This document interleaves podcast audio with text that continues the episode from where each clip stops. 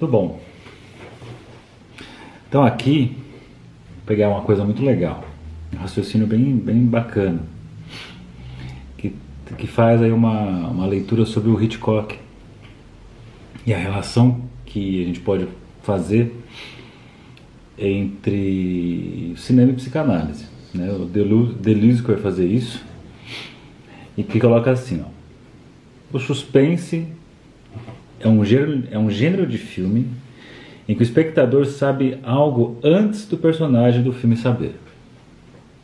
Esse saber cedo demais deixa aquele que assiste no estado suspenso, de angústia. Mas hoje eu tô cansado, porque eu virei à noite, cara, não dormi essa noite. Quer dizer, eu dormi às quatro e acordei às cinco. O grande criador do cinema, do suspense no cinema, foi Hitchcock, que, de acordo com Deleuze, fez uma modificação fundamental na produção cinematográfica, ao incluir o espectador no filme. Então, olha que legal esse, esse raciocínio aí. Salva, serve para muita coisa. Então, de acordo aqui, tem um, um, livro chamado Psicanálise e Cinema, esse aqui no caso é o volume 1, e traz essa leitura que é bem interessante de se pensar que traz o Hitchcock, né, o, o, mestre aí do, do, suspense, e coloca assim que o Hitchcock é o cara que trouxe, ele traz o telespectador para junto né, da, do, do filme, para fazer parte do filme. Diferentemente de outros tipos de filme, vou nem chamar de suspense, né, mas acho que é mais de terror, mais de susto. A, o telespectador, né, quem está assistindo, tomava um susto na hora que aparecia alguma coisa ali de repente. Então tudo ia bem e pum, acontecia algo e vinha aquele, aquele medo ali, o susto. O Hitchcock tem uma sacada que é o seguinte, é fazer o telespectador saber antes de alguma coisa. E aí que está o ponto. Né? Então o que acontece? Vai ter uma cena, sei lá, você vai ter um assassino ali, você vai ter né? Colocar um assassino. Ao invés de ser aquela coisa que você está assistindo um filme de repente, do nada, aparece ali o assassino, você ah, toma um susto. Ele coloca ali o assassino, o personagem não viu o assassino ainda, mas nós já vimos. E ele vai insistindo constantemente para que a gente olhe para o assassino ali, aí volta para o personagem, aí faz alguma coisa e mostra ali de novo o, o assassino num, lugar de tocaia, né, esperando para o aparecimento do outro. Então ele vai mantendo ali o telespectador numa posição de que sabe antes da hora. Enquanto o personagem ele não sabe ainda, está indo rumo à sua desgraça, por exemplo, o telespectador sabe e fica naquela coisa assim, não vai por aí, não vai por aí, não vai por aí, não vai por aí, não vai por aí. Por quê? Nós temos uma certeza do que vai acontecer. O personagem não sabe o que vai acontecer, então ele vai, vai feito um tonto ali, e do nosso lado fica aquele desespero. Tanto é que a gente até fala isso, nossa, não vai por aí, como você é burro, né? Se fosse eu não faria tal coisa. E é uma baita sacada pensar nisso. Por quê? É, a gente poderia pensar assim, ó. A, a, noção de angústia. Já coloquei assim, coloquei Hitchcock, angústia e inconsciente. Na noção de angústia, vou trazer um ponto aqui, a gente trabalhou numa das últimas aulas do, do meu grupo Praxis Lacaniana, a gente estava trabalhando o Fundamentos da Psicanálise, o 3, e aí estava falando uma parte sobre angústia e gozo, dizendo sobre angústia para Freud e angústia para Lacan. Angústia para Freud, resumidamente, porque o assunto é longo também, mas resumidamente, quando você fala de angústia para Freud, tem a ver com a perda, com uma falta ou ameaça de perda.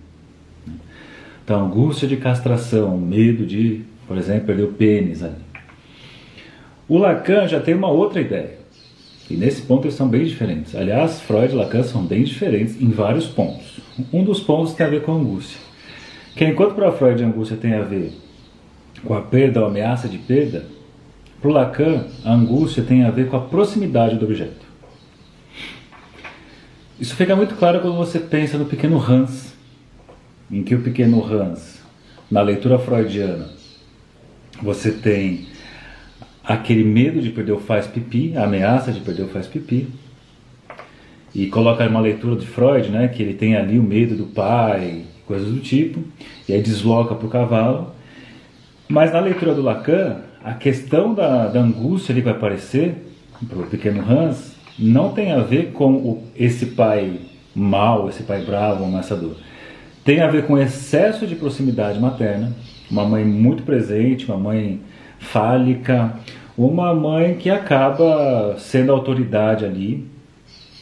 O problema é ela ser autoridade, tá? O problema é não ter uma outra figura que faça um balanço da coisa, que a, que a autoridade possa circular, então fica tudo concentrado nela. Como fica tudo concentrado nela, aquele excesso, tudo ela sabe, ela que faz ameaça e tudo mais, o Lacan vai pensar, para uma outra via, de que a fobia de cavalo tem a ver como se fosse a um só tempo, né? O medo, mas também como se ele implorasse para que um cavalo entrasse em cena, fazendo a substituição do pai. O pai que não faz função de cortar o desejo materno, ele coloca ali um animal é, super potente e colocaria ali meio que então essa súplica por esse cavalo barra medo, pavor desse cavalo. Que é sempre uma regrinha, né? A fobia tem a ver com uma súplica pelo objeto, ao mesmo tempo horror a esse objeto. A um só tempo esse objeto faz as duas coisas. Então já temos aí uma coisa interessante, né? Para Freud, a distância do objeto, falta do objeto, você tem angústia. Para Lacan, a proximidade do objeto, você tem angústia. É, e aí tem uma leitura legal que nós trabalhamos ali, a ideia do objeto A. Que o objeto A ele pode funcionar tanto na sua dimensão de presença quanto na sua dimensão de ausência que mais uma vez pode fazer articulações com as leituras de angústia para Freud e para Lacan. Quando você pensa no objeto A como presença, né, objeto A como presença, Lacan chamou de mais gozar, objeto de gozo. Esse daí que vai levar à angústia, proximidade. Mas você tem também, você também a, a faceta do objeto A, que é a faceta da ausência, que vai ser causa do desejo. Que aí sim, então vamos imaginar que o objeto A ele pode a um só tempo, né? perto demais, mais gozar, angústia, na distância né, mais afastado, ele é causa de desejo que possibilita a construção, da nossa, a construção das nossas fantasias. Então é legal pensar nisso.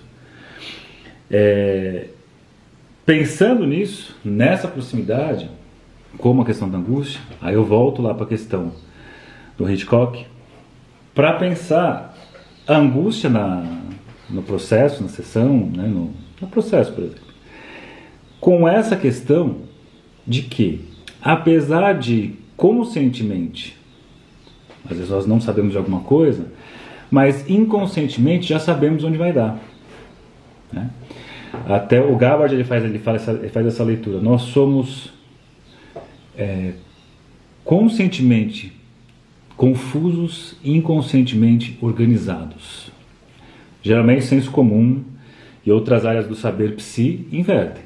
A consciência é a organização, o inconsciente é o caos. O Freud foi o cara que começou a mexer nisso assim, não, peraí, o inconsciente na verdade é super organizado. O que, é, o que é mais organizado são essas fagulhas aí da consciência, né, esses lampejos da consciência. Então, nesse sentido, inconscientemente já sabemos da coisa. E por isso que uma das, das leituras que eu costumo fazer é que a pessoa não fica na angústia quando ela está com uma dúvida. A angústia aparece quando ela tem uma certeza. Ela sabe exatamente onde vai chegar, exatamente onde vai dar. E por isso se angustia. Porque está pelo objeto presente, porque inconscientemente já sabe onde vai dar. Que tem toda a relação com isso que o Hitchcock faz, de colocar o telespectador né, junto do, da, da cena, fazendo ele saber antes do personagem. Então, o personagem, nós, nossa consciência, estamos lá no mundo. Será que vai dar certo tal coisa? Será esse encontro, essa proximidade com aquela pessoa? Né, será essa relação, interação? Não sabemos muito bem, conscientemente mas inconscientemente sabemos muito bem. Então é como se, como se a consciência é o personagem tonto do filme e o inconsciente é o telespectador que está assistindo e fala assim: hum, ele está indo para a porta que vai dar merda, ele está caminhando para a porta que vai dar no ponto da naranja. Então a angústia nesse sentido teria a ver com isso, com uma certeza. A pessoa tem uma certeza antes da hora e se angustia por conta disso. Então é bem interessante porque isso muda bastante a perspectiva. Ah, eu estou muito confuso, estou muito na dúvida, por isso estou tão angustiado. Não, né? Eu estou muito certo para onde vai a coisa, e aí eu me angustio, aí eu crio a confusão para tentar me desangustiar. O Lacan, inclusive, fala disso no seminário 10, chamado Angústia. Então, na verdade, a confusão, a dúvida, não é a questão da, da não leva à angústia. Na verdade, a angústia que vai levar a pessoa a criar situações ali, pensamentos de dúvida, para conseguir se afastar. Lembra que eu falei ontem, né? não sei se quem assistiu aí, que na neurose o sujeito não quer saber nada disso. Não quer saber nada disso porque ele sabe o que, que é, mas ele não quer saber. Ele quer dar um passo atrás. Que é o sonho de toda neurose, né? Queremos voltar ao tempo que não sabemos das coisas. Queremos voltar ali para a infância. Queremos voltar para o pensamento mágico, onde as coisas aconteciam de uma forma muito mais. Assim, enfim. Que não tinha responsabilidade no meu, no meu pensamento e no que eu fazia. Então, lendo agora um pequeno textinho, é assim: o suspense é um gênero de filme que o espectador sabe algo antes do personagem do filme saber. Esse saber cedo demais deixa aquele que assiste no estado suspenso, de angústia. O grande criador do cinema, do suspense no cinema foi Hitchcock, que de acordo com Deleuze, fez uma modificação fundamental na produção cinematográfica ao incluir o espectador no filme. Essa frase, né, essa citação final aqui, fez modificação fundamental na produção cinematográfica, está num, num livro chamado Psicanálise e Cinema, volume 1. Aí na sequência eu coloco. Semelhante ao que ocorreu no cinema, foi o que Freud fez ao revelar o inconsciente não como uma ausência de consciência, mas um inconsciente que pensa, que sabe, que controla nossas vontades. No inconsciente, sabemos antes de saber conscientemente, que aliás é a própria estrutura da neurose. Um saber que não quer saber, não quero saber nada disso.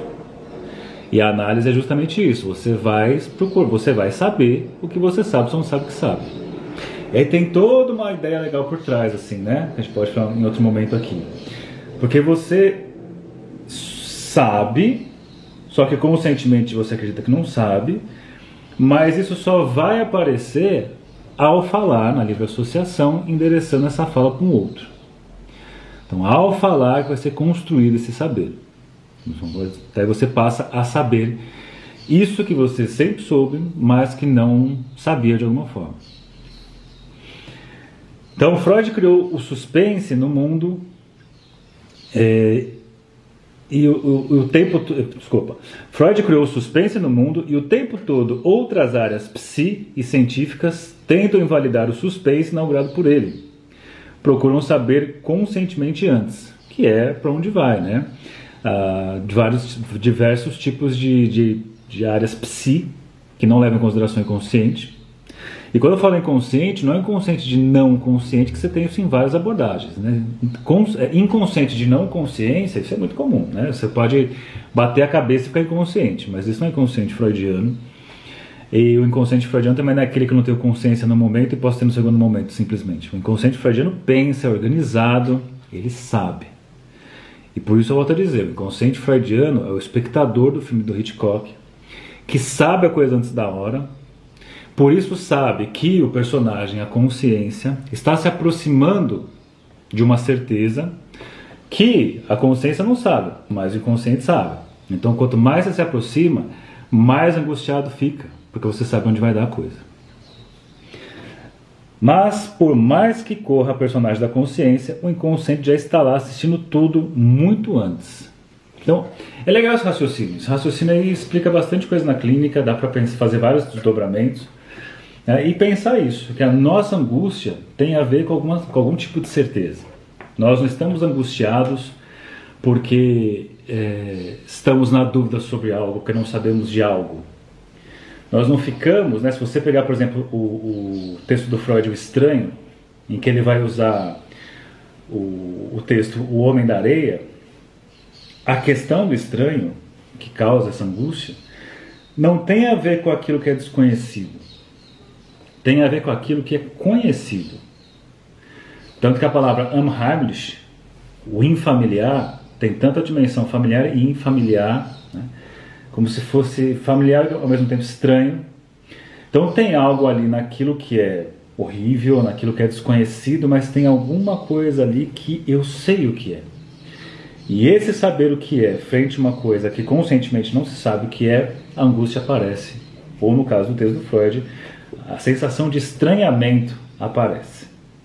Então, fica aí com esse raciocínio. Eu encerro aqui mais uma mais um bom dia psicanálise. E lembrando, dia 25 de dezembro está chegando, é sábado, né? Natal, isso aí, acho que é Natal é sábado. E os cursos estão em promoção. Então, vou falar rapidamente aqui. Manual da Psicoterapia, 50% de desconto. Winnicott, Teoria Clínica, 50% de desconto. Lacan, Teoria Clínica, 50% de desconto. É, Freud, Teoria Clínica ontem e hoje, 50% de desconto. Aí tem os vídeos gravados do meu grupo de estudo sobre histeria, do livro do Christopher Bolas. São oito aulas de duas horas cada, em que eu disponibilizo as gravações. Estão gravadas em alta definição na câmera, muito legal essas aulas. Esse também está com 50% de desconto. E tem os vídeos do curso do grupo de estudo Praxis, que tem a ver com esse tema de hoje, né, da angústia, por exemplo, em que lá tem as 20 aulas do semestre, mais umas 20 aulas bônus, você tem um monte de aula. E ele tá, ele tá um, ele não é 50%, mas se fosse pegar proporcional que seria o semestre, ele está bem abaixo de 50%. Então aproveite, aproveite para você estudar. Os, as aulas aí, os cursos ficam lá, você assiste quando você quiser. Falo, eu não gosto de falar vitalício porque eu não sei se vai durar para sempre a plataforma. Eu usava tudo na, na Vimeo e aí meus, meus vídeos conseguiram derrubar a Vimeo um dia e eu fui convidado a sair da Vimeo e aí passei para outro, para Hotmart. A Hotmart acredito que vai ficar firme e forte. Então, enquanto existir a, a Hotmart firme e forte, os cursos estarão lá, então você assiste quando você quiser. Mas a gente sabe quando você tem todo o tempo do mundo, aí que você não faz nada, né? Então, é, o perigo de dizer assim, ó, esses cursos aqui você pode assistir quando você quiser, que é, é seu pro resto da vida. Tem gente que nunca vai assistir justamente porque tá assim, ah, posso assistir quando eu quiser, então eu nunca vou assistir. Beleza, gente? Então é isso. Boa terça-feira para vocês. Bom dia psicanálise. Até amanhã e mais um bom dia, psicanálise. Tchau para vocês e até.